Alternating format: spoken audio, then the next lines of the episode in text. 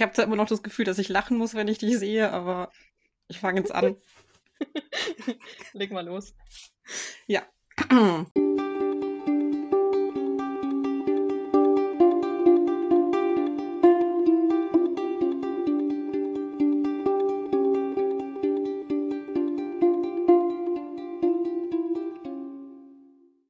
Hallo und herzlich willkommen bei Farbenherz, der Podcast über Liebe, Sex und Queerness. Heute geht es um Dating und natürlich vor allem queeres Dating. Und ich habe euch auf Instagram ja schon einen Special Guest versprochen und das ist die Marie. Marie und ich ähm, sind sehr, sehr eng befreundet, einer meiner Herzensmenschen schon seit einigen Jahren. Und ja, wir führen immer ganz wundervolle Gespräche über feministische und queere Themen. Deswegen dachte ich, ich rede eh so gern mit dir.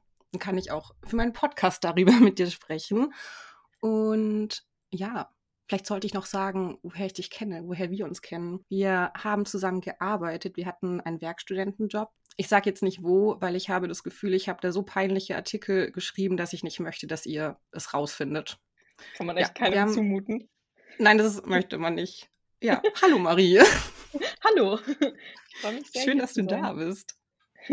Ja, wir mussten gerade auch schon ganz, ganz viel lachen, bevor es losging. Es ist schon anders, mit einer Freundin eine Folge zu machen. Ja, ich weiß ja wahrscheinlich auch alles, was du über Dating erzählen wirst. Du auch bei mir. Aber lass uns starten. Es gibt immer Überraschungen. Keiner ja, weiß, weiß vielleicht, wird. Vielleicht, vielleicht wird auch noch über lustige Tinder-Dates gesprochen. Ich finde, das ist auch so ein Aspekt, den kann man schon einbringen.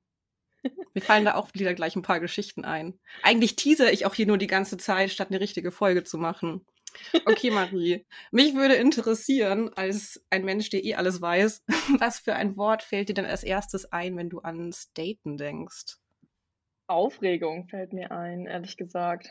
Weil egal wie motiviert man ist oder was für Erwartungen man hat, ich finde, wenn man sich dann trifft und wirklich datet, dann ist immer Aufregung dabei. Sogar auch schon, wenn man einfach Online-Dating betreibt und, und herumswiped, kann man aufgeregt sein, finde ich. Das stimmt. Ich musste auch gerade an Swipen denken, an Tinder, weil ich, ich hätte tatsächlich anstrengend gesagt. Aber ich glaube, das liegt auch daran, dass ich so an mein letztes Dating-Jahr denken musste, also an vor, let, nee, vorletztes, letztes Jahr. Ähm, und ich finde, Dating in Corona-Zeiten ist einfach schrecklich. Also es ist nicht ja. nur schrecklich, es wird besser, aber so vor allem im Lockdown war es echt anstrengend. Ja, ich glaube, was mich auch ein bisschen anstrengt, ist, dass dieses Thema einfach dazu gekommen ist. Also du musst ja, wenn du datest, irgendwann über Corona sprechen. Und ich finde, das ist so vorbelastet, dass man gar keine Lust hat, so wirklich tief einzutauchen, weil wenn einem die Person sympathisch ist, dann kann man sich sehr schnell irgendwie auch ruinieren, indem man feststellt, dass man komplett unterschiedliche Sichtweisen hat. Und ja, das ja, es wird durch Corona schnell, schnell aussortiert. Polarisierend, also, würde ich sagen. Ja, was so Sichtweisen angeht. Ich fand es auch ähm, krass, also ich habe es zumindest so empfunden, was für einen Stellenwert Dating plötzlich so am Anfang von Corona hatte, weil man war so viel alleine. Ich meine, viele Leute wohnen auch alleine und haben nicht irgendwie eine WG oder so. Und man hatte plötzlich so viel Zeit, darüber nachzudenken, ob man daten möchte, ob man vielleicht was Ernstes möchte oder was Lockeres. Und man hatte einfach viel Zeit zum Denken. Und plötzlich ja. war Dating nur noch eine Sache, die sich am Handy abgespielt hat und am Wischen und Chatten und es war plötzlich so unecht, fand ich. Nicht mehr so nah. Ja, das, das habe ich auch so empfunden und ich hatte auch so eine Phase, da war ich in so einer, also da war ich in einer ganz merkwürdigen Stimmung. Da hatte ich irgendwie so eine krasse Romantisierung des Lockdowns. Das war der erste Lockdown und ich habe mir gedacht, oh, das wäre ja jetzt so romantisch, wenn ich jetzt im ersten Corona-Lockdown, also wir wussten ja nicht, dass es der erste von vielen wird. Wir hatten ja noch die Hoffnung, dass es bei einem bleibt. Ja, Aber ja, das gedacht, stimmt. Oh, jetzt eine Lockdown-Liebe entwickeln. und dann habe ich irgendwie so hm, vor, vor mich hingeswiped und habe dann jemanden kennengelernt, aber es ist nichts geworden. Ja. ich hatte auch, ich hatte auch diese verschiedenen, jetzt reden wir nur über Corona, ich hatte mhm. auch diese verschiedenen Corona-Dating-Stufen. Also erster Lockdown zu merken, dass die Beziehung, die ich führe, eigentlich, ich weiß nicht, wer zuhört, einfach zu merken, dass die Beziehung, die man führt, nicht das Wahre ist. Dann plötzlich Single sein während Corona und man denkt sich so, boah, jetzt geht's richtig ab, jetzt geht's richtig los. Aber du bist halt im Lockdown und dann äh, kam auch irgendwann diese Phase, wo ich dann diese romantischen Gedanken hatte, dass Mhm. ich die Lockdown liebe. Oder plötzlich, du hast so voll den heißen Nachbarn oder eine heiße Nachbarin und du kennst diese Person gar nicht und plötzlich will die eine Milch von dir im Lockdown und steht vor der Tür und du denkst dir so, oh mein Gott, wer bist du denn? Und plötzlich sitzt Mhm. ihr zusammen in Quarantäne und ja, ich bin Autorin. Ähm, so habe ich mir das vorgestellt. Äh, Spoiler, so ist es nicht gekommen. Aber ja. Ja, aber es kann schon passieren, dass man auch die eigenen Freunde plötzlich mit anderen Augen anguckt. Ja, es kann auch plötzlich passieren, dass es eine Ausgangssperre gibt und dann muss man plötzlich übernachten. Das kann schnell Ja. gehen, ja. aber lass uns nicht so lange über Corona reden. Das, das langweilt Ja, nee, wir, ja, nee, das wollen wir nicht. Wir wollen über schöne Dinge sprechen oder spannende Dinge. ja, was ich dich fragen wollte, worüber ich auch ähm, letztes Jahr viel nachgedacht habe, ist so Unterschiede, die ich empfunden habe, ob ich Männer oder Frauen date. Am Anfang habe ich nur Männer gedatet, weil ich selber nicht so wusste, was ich möchte, worauf ich stehe und so. Aber da gibt es bei mir oder gab es bei mir immer viel weniger Unsicherheiten, weil das so Mhm. ein bisschen, ja, weiß, der Norm entspricht. Und man geht ja auch immer, sollte man zwar nicht, aber oft geht man davon aus, dass die andere Person heterosexuell ist, weil das eben die Norm ist. Und Mhm. ich fand es auch, also ich habe auch im Club zum Beispiel super oft Frauen angesprochen, aber es kann halt passieren, dass die Person dann sagt so, hey, sorry, ich stehe einfach nicht auf Frauen. Ja, Und dazu dir gleich erstmal abchecken. Ja, Dazu habe ich gleich zwei Gedanken. Und zwar, der erste Gedanke hat mich gerade in meine Pubertät zurückversetzt, weil ähm, da bin ich noch häufiger mit Freundinnen in Clubben gegangen und war irgendwie mehr so darauf ausgerichtet, irgendwie in einem Club auch kennenzulernen. Das hat dann Mhm. irgendwann abgenommen, weil ich einfach mehr Spaß mit meinen FreundInnen haben wollte, als irgendwie fremde Leute kennenzulernen. Ja. Ähm, und da ist es auch häufiger passiert, dass ich mit irgendwelchen FreundInnen rumgeknutscht habe im Club. Und ich bin mir aber im Nachhinein ziemlich sicher, dass die meisten wahrscheinlich heterosexuell waren und halt einfach im Rahmen vom Club, also vom, von der Umgebung Club, Lust hatten, mit irgendwem rumzumachen. Und dann hat man halt die Person genommen, die irgendwie gerade außen rum war. Und das, das verunsichert, finde ich, ein bisschen. Und der andere Gedanke ja, das stimmt total. Ich hatte ist mir auch gerade so, gekommen. Sorry. Ich wollte nur sagen, dass ich das auch so oft hatte mit irgendwie Freundinnen, wenn sich irgendwas verändert.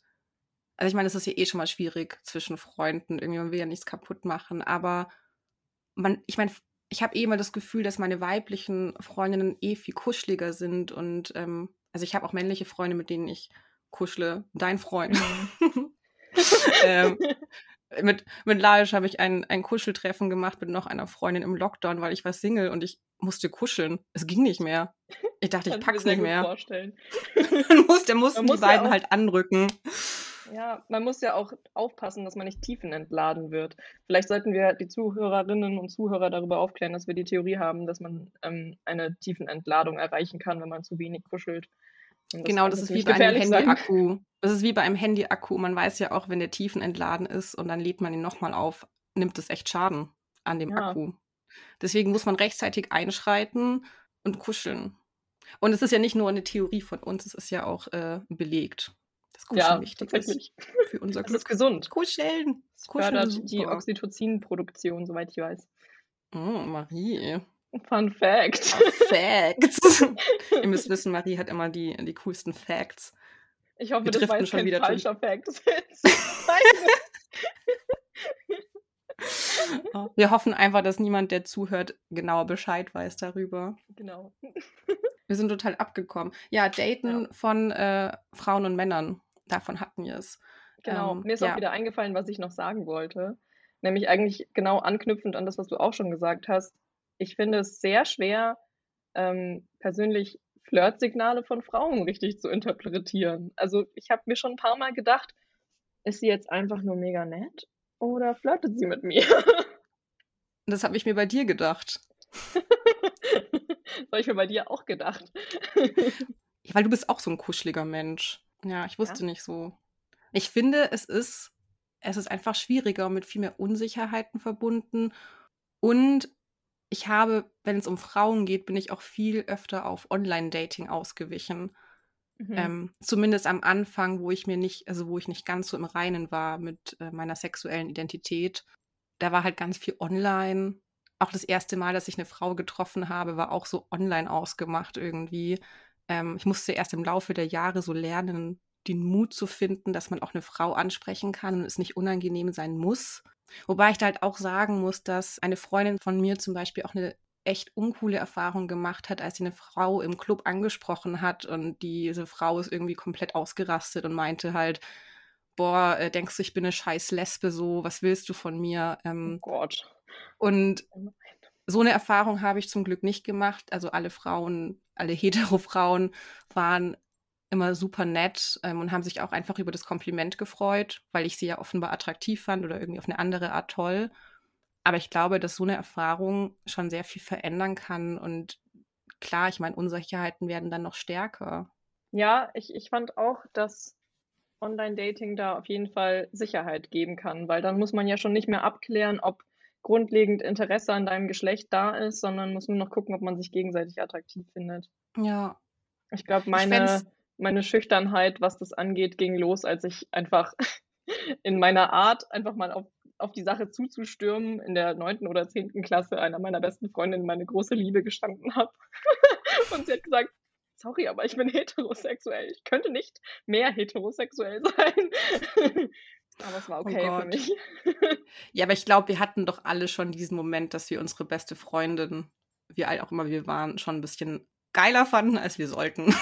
ja, Aber es sind dann ja auch besondere Menschen, mit denen man sich umgibt. Und da ist es, glaube ich, auch natürlich, wenn man da vielleicht mal mit anderen Augen ähm, ja. die Person betrachtet. Ich war auch in meiner Teenie-Zeit auch so oft so verwirrt, weil ich mir immer bei vielen Mädchen und Frauen dachte, also finde ich die irgendwie toll und möchte so sein wie sie oder will ich sie? So. Ja. ja. Oder will ich beides? Es ist, es ist irgendwie, was ich, wie ich mich auch selbst verarscht habe, teilweise so unfassbar. Oder wenn ich, wenn ich irgendeine schöne Frau in einem Bikini gesehen habe im Freibad, dann hat mir halt einfach der Bikini echt gut gefallen. Ja, genau. Halt. Oder, oder man schaut halt mit den Augen seiner männlichen Begleiter. Also man, genau, man, man will ja, ja den männlichen Blick verstehen. Mhm. Ja. alles quasi eine, eine große Feldstudie. Ja, alles eine riesige Feldstudie. Ja, da war ich, ich war toll im Feldstudien machen. Mit, mit praktischen Elementen. das ist schön gesagt. Danke. Dürfen ja auch nicht zu kurz kommen. Genau. Ich muss dauernd, in meinem Kopf passiert gerade ganz viel und mir fallen lauter komische Dates ein, die ich in meinem Leben hatte und ich bin mir manchen Sachen immer nicht sicher, kann ich, soll, also was heißt kann, ihr wollt es doch alle hören, gibt es zu. Aber kann ich das sagen, kann ich es nicht sagen? Ich weiß es nicht. Hast du, ähm, du, du hast ja auch für dich eine Präferenz, klingt so blöd, aber du weißt ja, was für eine Tendenz du hast, oder? Ja. Ich meine, wir hätten da schon mal drüber gesprochen. Wie hat sich das bei dir ja. rauskristallisiert? Das war voll der lange Weg. Also erst dachte ich, dass ich heterosexuell bin. Dann fand ich Frauen immer toller. Mit 18 konnte ich noch an Sex mit Frauen denken. also, ich wollte es unbedingt mal auschecken. Also, ich dachte mir so, muss nice sein.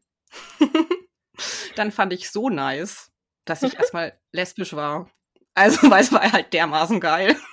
Und ich dachte mir so, das habe ich, hab ich verpasst. Ähm, doch in meiner lesbischen Phase habe ich dann gemerkt, dass ich vielleicht doch nicht so lesbisch bin, weil Jon Snow ist halt echt heiß. Ja.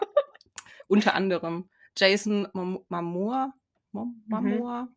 Ja, auch super heiß. Und da habe ich gemerkt, dass ich vielleicht doch nicht so lesbisch bin. Dann dachte ich, dass ich bi bin, weil ist ja ganz klar, fand ja alles gut irgendwie. Ja, und irgendwann war pansexuell für mich das richtige Label. Also auch wenn ich eine Tendenz habe, die zu Frauen geht, ich meine, kann ja auch innerhalb eines Labels eine Tendenz haben, aber irgendwie fühle ich mich mit dem Begriff wohler, weil er größer und weiter ist und für mich persönlich mehr umfasst. Und weil mir letztendlich schon wirklich das Innere eines Menschen wichtiger ist und es halt so der ausschlaggebende Punkt ist für mich. Genau. Eine lange und sehr verwirrende Reise. Mhm. Bei dir ist es ja so, dass du dich nicht labeln möchtest. Da haben wir auch mega spät erst drüber gesprochen.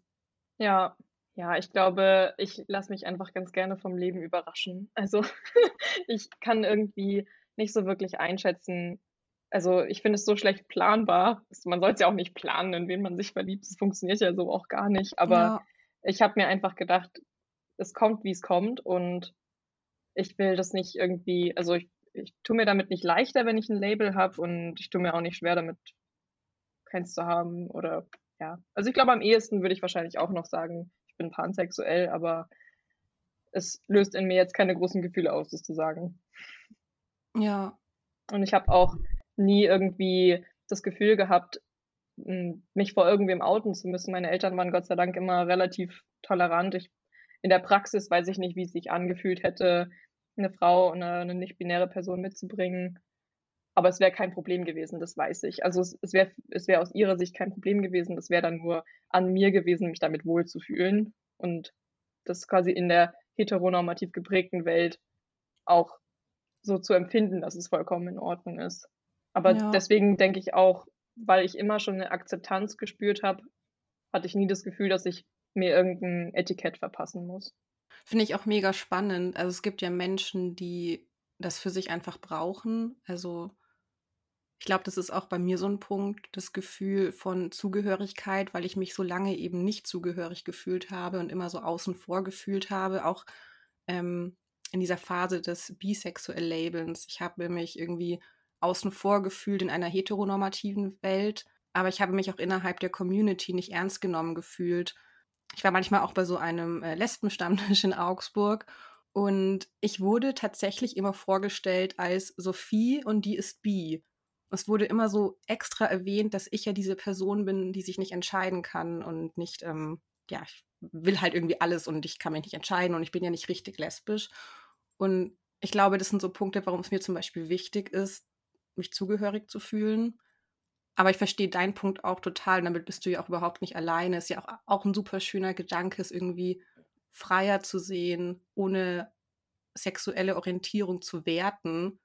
Und ich finde, mhm. an sich ist es eine wunderschöne Utopie, die ich mir irgendwann wünsche, dass wir nicht mehr davon ausgehen, dass Menschen heterosexuell sind und monogam leben, sondern dass wir einfach, dass wir halt einfach fragen.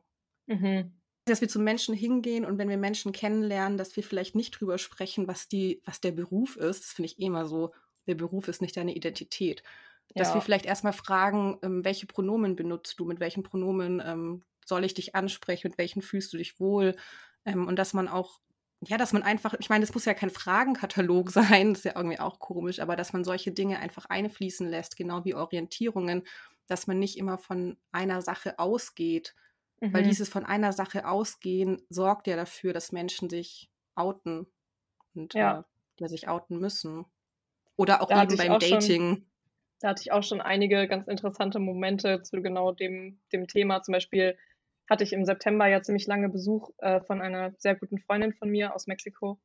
Und ähm, die war den gesamten Monat über da und dann habe ich einem Bekannten von mir davon erzählt und dass wir halt auch zusammen verreist sind und so. Und dann meinte er so, ob denn dann auch was zwischen uns gelaufen ist. Und ich meinte so, nee, wir haben zwar die ganze Zeit im gleichen Bett geschlafen, aber es ist äh, nichts passiert, sozusagen. Ich hatte, wir hatten auch beide kein Interesse, wir sind einander so, also wir haben so eine tiefe Freundschaft, dass wir über diesen Punkt hinaus sind, wo wir irgendwie, ich weiß nicht, vielleicht gibt es das auch gar nicht, vielleicht ist es nur bei mir so mit dieser Freundschaft. Auf jeden Fall hat er mich das gefragt und dann habe ich ihm da dazu meine Gedanken gesagt und dann kam mir in dem Moment, Gott sei Dank direkt in dem Moment, der Gedanke, jetzt muss ich ihn aber, oder jetzt möchte ich ihn aber auch fragen, weil normalerweise hätte ich wahrscheinlich nicht zurückgefragt. Er hatte mir nämlich auch von einer Reise erzählt mit einem Freund von ihm. Ganz ähnlich, also eigentlich, die sie in einem Bus gemacht haben, in einem ähm, Van von seinem Kumpel und haben sich ja offensichtlich auch das Bett geteilt. Und dann dachte ich so, ich möchte jetzt auch fragen, ob zwischen denen was gelaufen ist, weil ich ja. mache das so selten, dass ich einen äh, Typ, von dem ich weiß, dass er auf Frauen steht, mal frage, ob dann auch was zwischen ihm und seinen Kumpels läuft. Also, weil ich weiß, dass er schon, dass er häufig Frauen datet. Aber hätte ja sein können. Und dann habe ich ihn gefragt und dann hat er tatsächlich Ja gesagt. Und es hat mich irgendwie in dem Moment total gefreut. Ich habe mir so gedacht, oh nice, voll schön, dass du diese Erfahrung gesammelt hast. Und ja. ich bin super erleichtert, dass ich dich gefragt habe, weil das ja irgendwie auch dann wieder ein Signal sendet, wie okay das ist, dass das so ist. Und bei Männern ist es häufig, finde ich, irgendwie unfairerweise nochmal was anderes, als wenn es um äh, gleich, geschlechtliche Liebe oder Zuneigung zwischen Frauen geht. Ich habe auch das Gefühl, dass es, dass vor allem Liebe zwischen Männern oft, oft auf Sex reduziert wird, wobei das bei Frauen ja auch gemacht wird, aber da dann auf so eine Fetischart. Mhm. Also auf so eine, als wäre das alles so schmuddelig. Dabei Mhm. kann, was heißt kann, dabei ist Liebe zwischen Männern oder zwischen Frauen oder non-binären Menschen, Transmenschen, ist es halt einfach, es ist Liebe, es ist Zuneigung und diese Zuneigung wird eben durch Sex und Intimität geteilt und gezeigt. Ja, und es gibt einfach unendlich viele Formen, wie sich das äußern kann, weil es Ja. unendlich viele verschiedene Menschen gibt. Also nicht unendlich, Gott sei Dank, dann wäre die Erde voll. Das wäre ja, das wäre ja ganz schön viele Menschen. aber es gibt so viele Menschen auf der Welt und das ist ja das gleiche Thema auch mit, mit Gender, würde ich sagen. Also ich, ich stecke gerade auch ähm, so in diesem Forschungsgebiet Gender Studies so ein bisschen drin für meine angehende Bachelorarbeit. Und ich würde einfach für mich persönlich diese Definition finden, dass es unendlich viele Gender gibt, weil es so viele Menschen gibt auf der Welt. Kann man einfach, da findet halt jeder seine eigene Definition von männlich, weiblich, divers, whatever. Ja, wo auf diesem ganzen breiten Feld man sich halt wohlfühlt. Genau.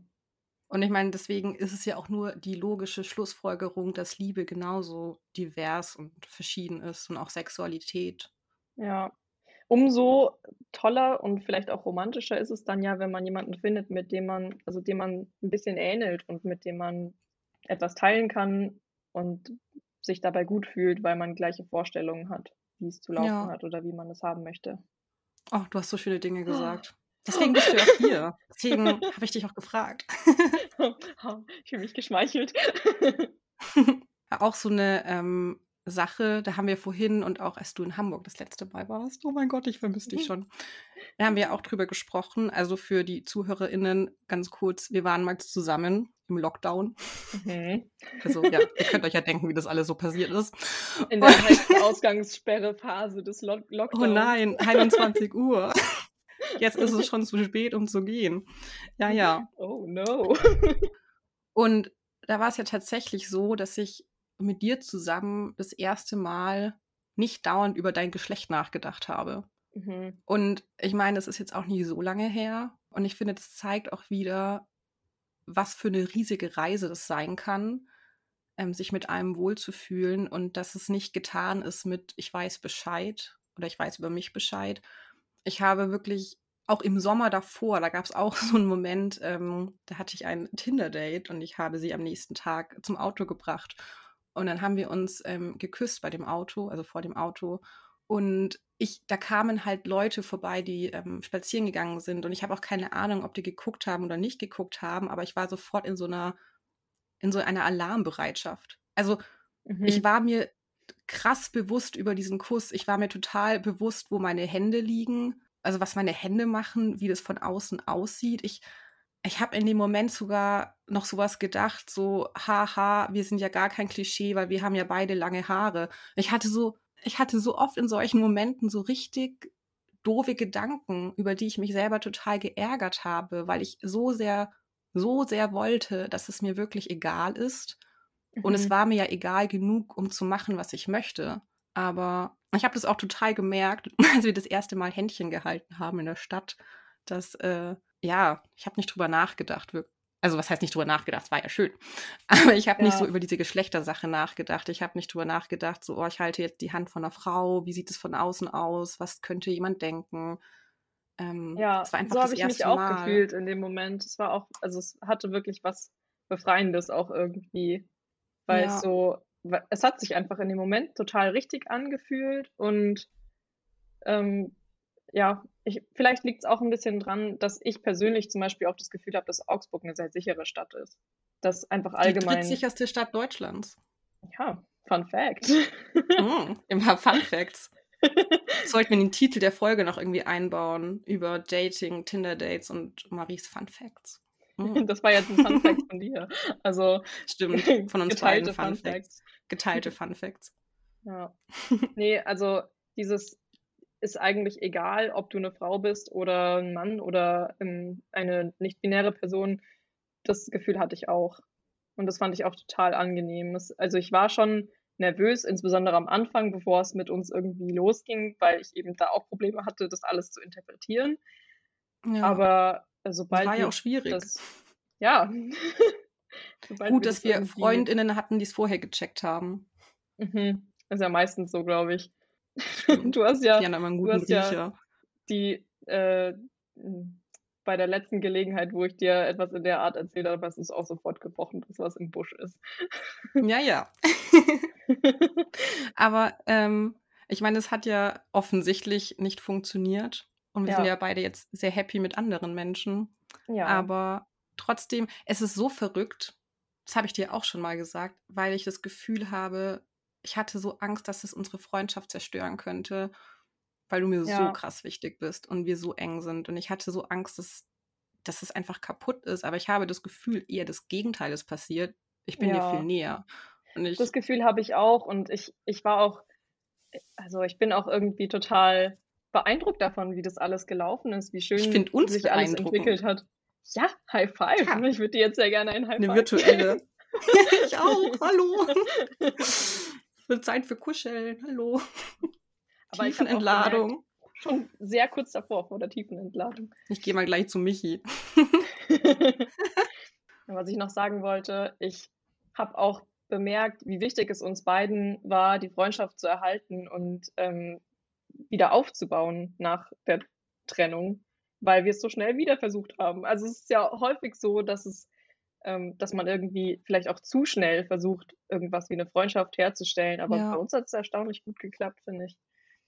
Ja, wir haben uns ja dann eine Weile nicht gesehen. Ich glaube so, aber es war echt nicht so lange im Nachhinein, vielleicht einen Monat.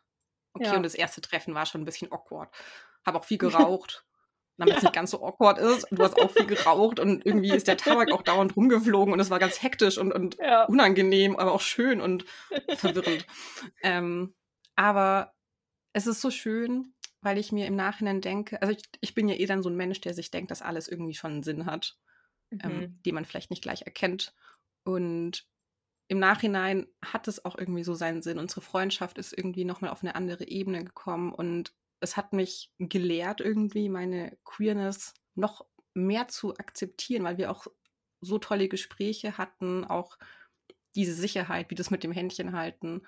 Ja. Und ich finde es auch total schön, ähm, ach, was für eine schöne Geschichte mit uns. Ich finde es total schön, dass es auch zeigt, dass, ich bin da ganz on fire. Nein, ich finde es schön, dass es auch zeigt, dass ähm, dass sowas Freundschaft nicht kaputt machen, äh, kaputt machen muss und dass man, dass man nicht alles in Kategorien stecken muss, wie das ist romantische Liebe und das ist platonische Liebe und wir müssen uns jetzt für eins von beiden entscheiden, ähm, sonst funktioniert das nicht und entweder oder und ich meine, so ist doch das Leben. Es ist halt ein Fluss und Dinge passieren und es gibt Höhen und Tiefen und wenn ein Mensch einem wichtig ist, denke ich mir, und zu einem passt, dann tut er das ja unabhängig von der Kategorie der Beziehung. Ja, total. Ich hatte auch neulich ein interessantes Gespräch ähm, über so Label, die man sich verpasst, nicht in dem Sinne, ich habe die und die Sexualität, sondern ähm, auch über die eigenen Schwächen und Probleme. Und das hat mich jetzt gerade, ähm, also das Thema unserer Beziehung hat mich jetzt gerade daran erinnert, weil ich mich noch daran erinnern kann, dass du ein paar Mal gesagt hast, du glaubst, du bist beziehungsunfähig. Und ähm, jetzt bist du ja in einer sehr glücklichen Beziehung. Ähm, und ich denke mir, das ist ein perfektes Beispiel dafür, dass man sich nicht so, so endgültige ähm, Schilder verpassen sollte, weil jede Beziehung ist unterschiedlich und vielleicht bist du nicht beziehungsunfähig, sondern du bist vielleicht unfähig, diese Beziehung zu führen. Oder ja. vielleicht hast du auch einfach noch nicht alle Probleme richtig angegangen, die da sind. Das ist ja auch immer, man, also ich zum Beispiel bin auch schnell dabei, ein Problem viel zu sehr aufzubauschen und da einen Riegel davor zu setzen und zu sagen, ja, okay, das lässt sich ja jetzt gar nicht mehr lösen, dann ist es vielleicht, muss es vielleicht einen endgültigen Cut geben oder so. Aber ich glaube, das ist, da bin ich mittlerweile auch schon ein bisschen weiter gewachsen, glaube ich. Ja, das mit diesem beziehungsunfähig, da habe ich auch letztens wieder drüber nachgedacht, weil ich habe das sehr oft gesagt, sehr oft erwähnt, dass Also ich glaube eh, dass solche Sachen ganz viel Kopfsache sind. Und ich habe mir, glaube ich, damit selbst auch einfach keinen Gefallen getan, indem ich mich selbst so abgestempelt habe damit. Und ich habe mir selbst ja quasi nicht 100% eine Chance gegeben, indem ich das für mich und vor mir immer gesagt habe. Weil das hat für mich ja bedeutet, dass ich quasi von Anfang an schon dran denke, dass das nicht funktionieren kann. Mhm.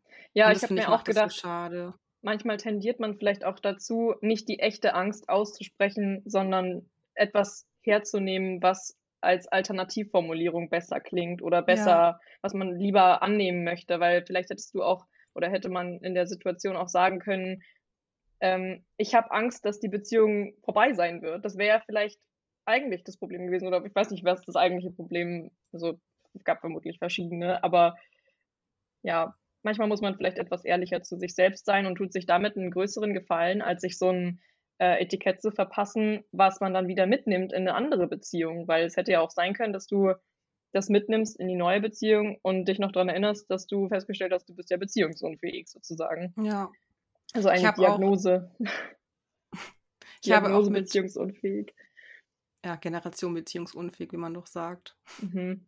Aber ich habe auch mit Michi gemerkt, also ich habe dir auch am Anfang immer erzählt, so, ja, nee, also wie cool ich vor dir getan habe, so cool war ich halt gar nicht. Und dann so, ja, nee, das ist nur so, so ein, das ist halt nur so Sex.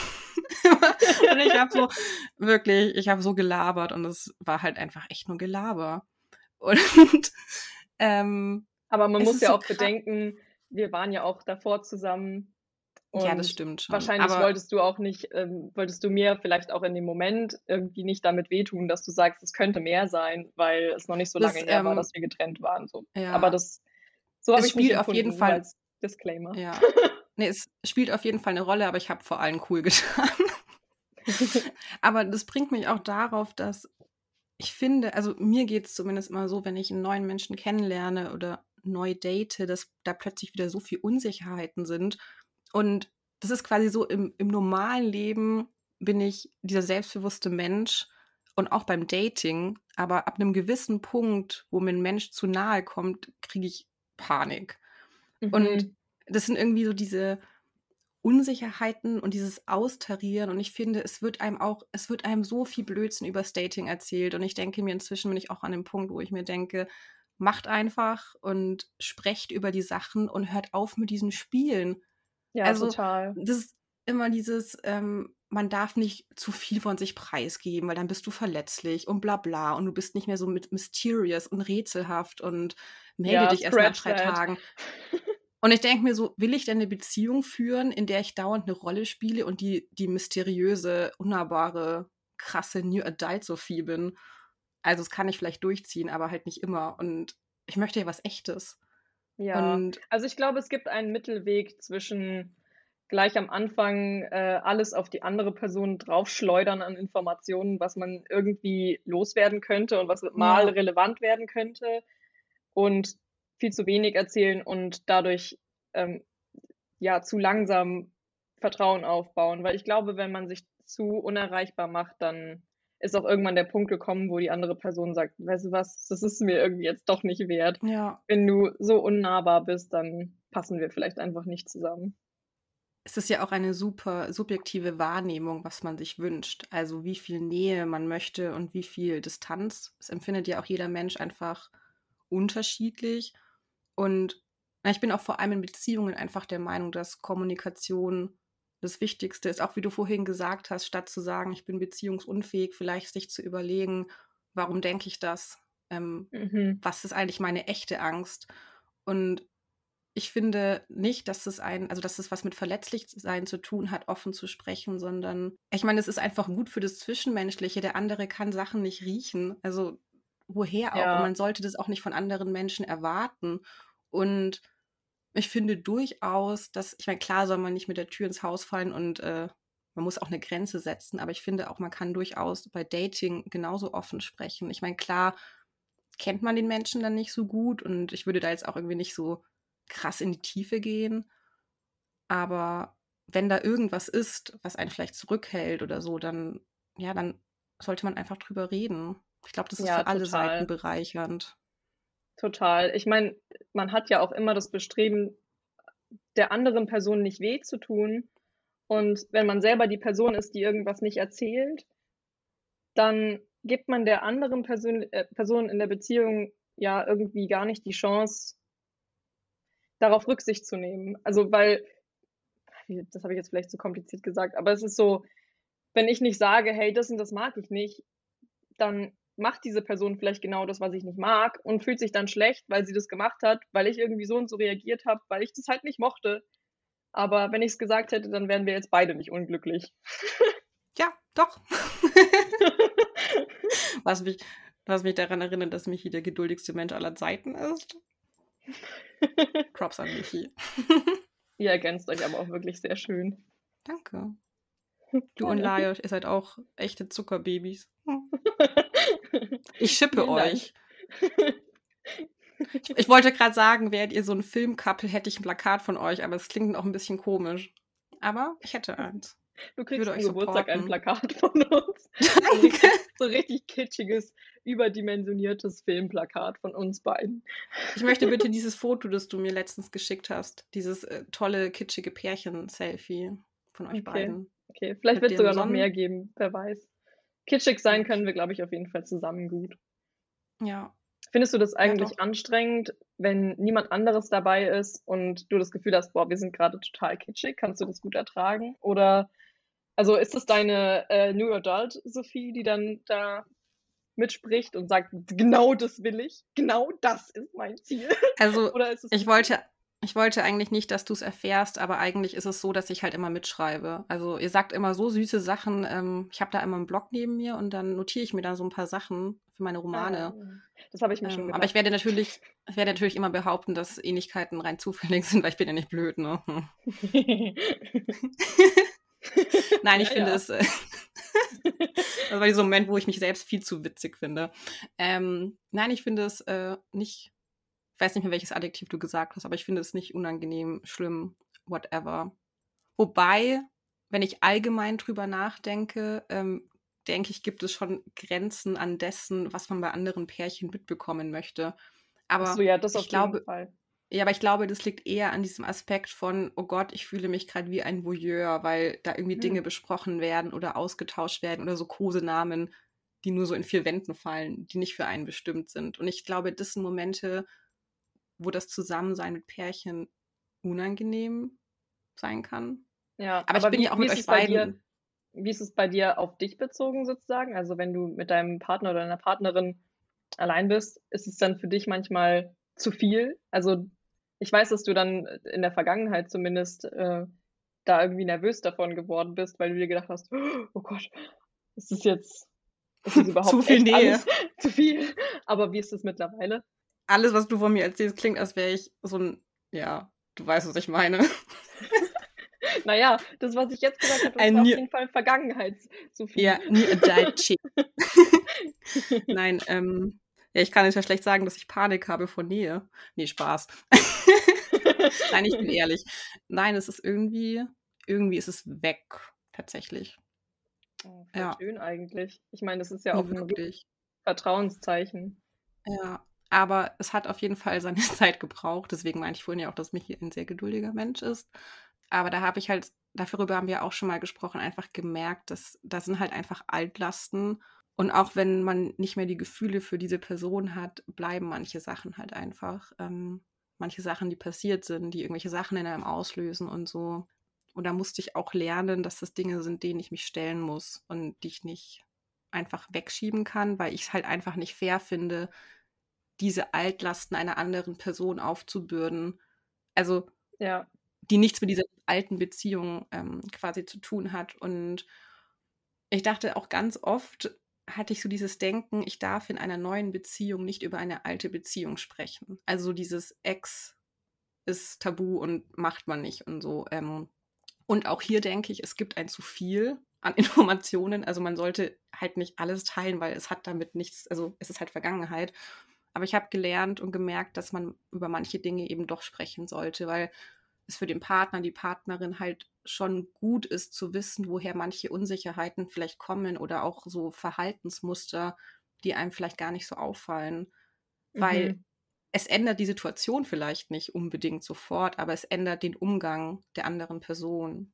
Und es macht ja auch deine Reaktion auf manches nachvollziehbarer. Also genau. ich habe zum Beispiel auch in letzter Zeit ähm, über manche alte Beziehungen nachgedacht und da sind mir auch so Punkte aufgefallen, die mich heute noch nicht wirklich loslassen, die mich irgendwie triggern, könnte man sagen, oder ja, die mich einfach stören und die projiziere ich dann auf die neue Beziehung. Und ja, genau. Das stört mich total. Das möchte ich nicht. Ich möchte eine neue Erfahrung. Ich finde, da ist man auch dann so plötzlich so, so genervt von einem selbst, weil man sich so denkt, ich, warum projiziere ich die ganze Zeit? Mhm. Ähm, also man, man hat dann so eine Außensicht und merkt es, aber irgendwie kann man auch nicht aufhören. Und ja. so, man fühlt sich ja. so hilflos. Es ist so ein bisschen, als wäre man der Fahrlehrer und muss dem Fahrschüler zu gucken, wie er irgendwelche dummen Sachen macht. Ja, und irgendwie so, oh mein Gott, bitte nicht. nicht da abbiegen. Nee. Ganz, ganz blöde Entscheidung. Da fällt mir auch ein, ich habe, ich will immer keine Namen sagen, weil das ja für die Leute blöd ist. aber ich habe. Äh, ja, aber bei Michi ist es ja in Ordnung. Ja. Ne, ich habe mich hier auch gerade extra noch gefragt, ob ich seinen Namen sagen kann. Und dann meinte er so, ja, die wissen ja gar nicht, wer ich bin. Dann dachte ich mir so, ja, klar, logisch. ja, was ja. ich eigentlich sagen wollte, ist, dass ich letztes Jahr habe ich eine Frau getroffen, mit der ich einmal zusammen war. Weißt, wie ich meine. Und es sind, als wir uns gesehen haben, sechs Jahre vergangen. Also sechs Jahre nach der Beziehung. Und es ist ja echt krass viel Zeit. Und es war nicht nur die erste Frau, mit der ich zusammen war, sondern eine polyamoröse Beziehung. Das heißt, es war eh alles ganz, äh, ganz neu und aufregend. Und es war so krass, weil dieses Gespräch war so befreiend und es war so dermaßen befreiend. Ich habe vorher gar nicht gemerkt, wie sehr ich das gebraucht habe. Mhm. Also mir war das gar nicht so bewusst, aber ich habe doch in all den Jahren irgendwie immer drüber nachgedacht, aber jetzt nicht irgendwie mit Trauer oder Bereuen, und auch nicht, was wäre gewesen, wenn, aber ich habe mir trotzdem Fragen gestellt, ja, was irgendwie falsch gelaufen ist. Weil ich glaube, dass da auch, ich meine, ich war 19, ein ganz anderer Mensch, als ich jetzt bin. Macht man noch ja. sehr viele Fehler. Also ich meine, man macht und halt immer viele Fehler, aber. Und dann noch die erste Frau, so, das war eh mhm. noch was mhm. Besonderes. Und da habe ich auch so gemerkt, es ist nicht zu spät. Also, und selbst wenn ich nach sechs Jahren merke, irgendwie, ich brauche noch mal kurz ein Gespräch und es ging ihr scheinbar ja auch so, dann ist es okay, das zu machen. Und dann muss man sich auch nicht blöd dabei fühlen. Nee, und, gar nicht. Also ja. solange da auch von beiden Seiten irgendwie Interesse da ist, was nach sechs Jahren finde ich auch irgendwie, ja, also selbst wenn es nur einseitig ist und man, man irgendwie sich bei der anderen Person meldet und sagt, hey, ich wollte einfach ja. mal hören, was bei dir so los ist und wir haben eine sehr intensive Zeit miteinander geteilt. Äh, du warst mir mal super, super wichtig und bist mir nicht ja. aus dem Kopf gegangen. Ich wüsste einfach gerne, was aus dir geworden ist. Finde ich total legitim, das zu fragen. Und auch einfach nur aus einem freundlichen, positiven Hintergrund. Das ist ja jetzt nicht so, dass ja. man irgendwas dann möchte oder dass man irgendwelche bösen Absichten hat. Und ich finde auch, ähm, man kann auch einfach ehrlich, also wenn man zum Beispiel die Person ist, die angesprochen wird im Sinne von, hey, können wir noch mal reden, finde ich, ist es auch legitim zu sagen, hey, ich bin noch nicht so weit, ähm, irgendwie berührt mich das noch zu sehr oder ich brauche noch Zeit. Also da kann man ja auch offen sprechen und das finde ich dann auch nicht schlimm. Also ich bekomme ja, lieber so eine Antwort dann, wo mir jemand sagt, so, hey, ich brauche noch Zeit, als irgendwie geghostet zu werden oder so. Ähm, und es ja, ist ja also auch klar, Antwort, dass man eine Antwort ist, finde ich, ist immer das Beste auf jeden Fall. Und ich, also, aber auch ein Nein sollte eben richtig sein. Also selbst wenn es ein ja. Nein, ich will dich nicht mehr sehen ist, solange es vielleicht ein ja. bisschen freundlich formuliert ist. ich wollte gerade sagen, der Ton macht die Musik. So. Genau. Man kann es ja einfach nett sagen oder sachlich. Ja, ja also genau. ich meine, es ist ja total verständlich auch, wenn man, wenn man stark verletzt wurde und man das Gefühl hat, ich will die Person einfach nicht mehr um mich haben, dann sollte das auch okay sein. Wir haben so viele schöne Sachen gesagt. Ja, oh, Soul Food. Vielleicht sollten wir einfach einen Marie-Sophie-Podcast machen. Ja, jederzeit. Also, call me. Ich sollte eine Abstimmung machen auf Instagram. das ist einfach so schön mit dir zu reden. Könnt ihr es aushalten, Maries Stimme noch häufiger zu hören? Yes oder yes. yes, Queen. Ja. ja, und dann können wir auch immer mit einem Fun Fact starten und enden. Genau. Ja, das sehe ich vor No mir. pressure. Ein queerer Fun Fact. Ja, wir müssen jetzt auch langsam zum Ende kommen. Ich finde es immer Ja. ganz schlimm, wenn ich Leute so äh, abwürgen muss. Das heißt, wir muss. haben ja, wir haben ja Aber- quasi jetzt alles besprochen. Es gibt nichts, was wir noch besprechen könnten. Eigentlich ist der Haben Podcast uns hiermit ein- vorbei. ein bisschen nackt gemacht. Ja, Genau. ein bisschen Seelenstriptease. Ja. Ja, aber Marie, ähm, wie wär's denn mit einem Fun Fact zum Abschluss? Also ich hätte total Lust auf, aber was für ein Druck, jetzt musst du dir plötzlich so aus dem Nichts einen Fun Fact überlegen. Boah, ein Fun Fact. Das- Du triffst mich jetzt total unvorbereitet. Vielleicht, ähm, vielleicht kombinieren Oder wir das mit der mit dem Eine lustige, Afterwork, was noch, was noch kommt nach dem Podcast. ja, ja, stimmt. Ja, Ah, ich habe einen Fun Fact. Nee, es ist kein Ha! Fun Fact. Das nein, ist ein, doch, ja. vielleicht ist es ein so eine Art Wort zum Sonntag. Ein, ein Wort, aber das passt ja, weil die Folgen kommen ja immer am Sonntag, deswegen gibt Aha. es für euch jetzt, ich wollte schon sagen live, aber es ist ja gar nicht live, aber es gibt für euch jetzt ein Wort zum Sonntag. Ich hoffe, ihr trinkt einen Kaffee oder einen Tee und äh, seid ready für Maries weise Worte. Es ist total banal, aber das, also die banalen Dinge sind ja manchmal die, die mehr treffen. Die Erfahrung habe ich zumindest gemacht, dass wenn mir irgendwas auffällt, dann ist es meistens so ein richtig elementares Ding und wenn ich es dann irgendwem erzähle, dann denkt sich die andere Person wahrscheinlich so, okay, wow, ich hätte schon mit ein bisschen mehr gerechnet, aber man muss es sacken lassen. Und ich finde, also das Wort zum Sonntag ist, dass man über Kommunikation und gutes Zuhören so gut wie jedes Problem lösen kann. Also so gut wie jedes Problem. Außer es ist so gut wie jedes. Ja, Außer es ist ein größeres Problem. es ist ein wirklich großes Problem. Aber wenn man, wenn man, ähm, wenn man versucht, die jeweiligen Hintergründe kennenzulernen für das Handeln des anderen oder der anderen, dann ja, ohne, ohne große Wertung oder so, einfach, das, das versuche ich auf jeden Fall immer. Zuhören, nicht meine eigene Wertung zu stark reinbringen, sondern einfach nur zuhören und verstehen und wenn, wenn gewollt Feedback geben und wenn nicht, dann nicht. Ich finde, das sind auch sehr schöne Abschlussworte für die Dating-Folge, dass wir einfach offener sein sollten, mehr reden sollten, mehr kommunizieren, auf uns selbst Ja. hören und auch ehrlich Ja. zu sich selbst sein, was manchmal das Schwierigste von allem ist. Ja. Und vielleicht auch das, was ich am Anfang gesagt habe über Aufregung. Du hast mich ja gefragt, was mein Stichwort ist. Die Ja. Aufregung auch zulassen und sich vielleicht auch freuen, wenn man jemand Neuen kennenlernt oder wenn man gerade dabei ist, jemand Neuen kennenzulernen. Ja, Und das kombinieren mit ehrlichem Interesse und ehrlichem Zuhören und auch Ehrlichkeit, was die eigenen Bedürfnisse angeht. Sagen, hey, ich würde dich gerne näher kennenlernen und gucken, was die andere Person dazu zu sagen hat, weil ich finde, Offenheit und Ehrlichkeit führen eher zum Ziel als so Geheimnistuerei. ja, ha, schön. Ha. Ja, Ha. so, jetzt, Ha. das war mein Wort zum Sonntag. Das, that's, that's it. Mehr Klugscheißerei habe ich für heute nicht mehr. Nein, ein, ein sehr schönes Wort zum Sonntag. Und ich finde auch, wir sollten uns mehr Unsicherheiten bei Dating erlauben. Also und, und diesen Unsicherheiten auch das Schöne sehen. Also ich meine, Ja.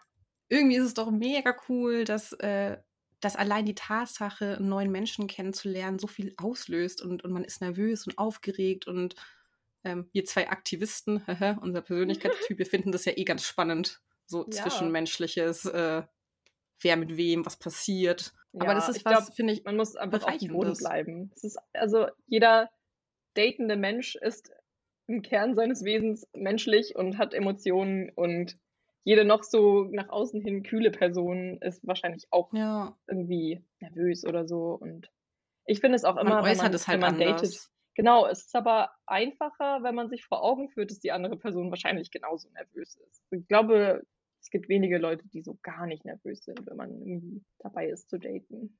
Mir fällt gerade direkt ein Tinder-Date von dir ein, das ganz sicher nicht nervös war. Aber diese Folge endet nicht. Ich ja, denke wir müssen, wir müssen hier den Strich ziehen. Ich, ich kann, kann da jetzt ich- nicht lange ich- drauf eingehen. nicht hier. Wir, äh, ich mache dann gleich mal das Mikro aus und dann tauschen wir uns noch ein bisschen über den richtig harten Stuff aus. Aber bevor wir das tun, äh, wünsche ich euch da draußen einen wunderschönen Sonntag mit Maries Wort zum Sonntag. Ich meine, es kann nur ein wunderschöner Sonntag werden. Und ja, wenn ihr auf Instagram den Podcast abonnieren wollt, dann findet ihr den unter farbenherz.podcast. Meine äh, offizielle Seite als Autorin findet ihr unter sophie.bichon und könnt ihr ein Like da lassen. Ein Like, ein Follow. Oh mein Gott, ich war gerade voll im Facebook-Mode ja, wenn, was wollte ich sagen? Ach so, ich wollte sagen, macht die Welt ein bisschen bunter, wenn ihr könnt. Und jetzt rede ich mit Marie weiter über Tinder. Wo ist der Ausknopf? Hier.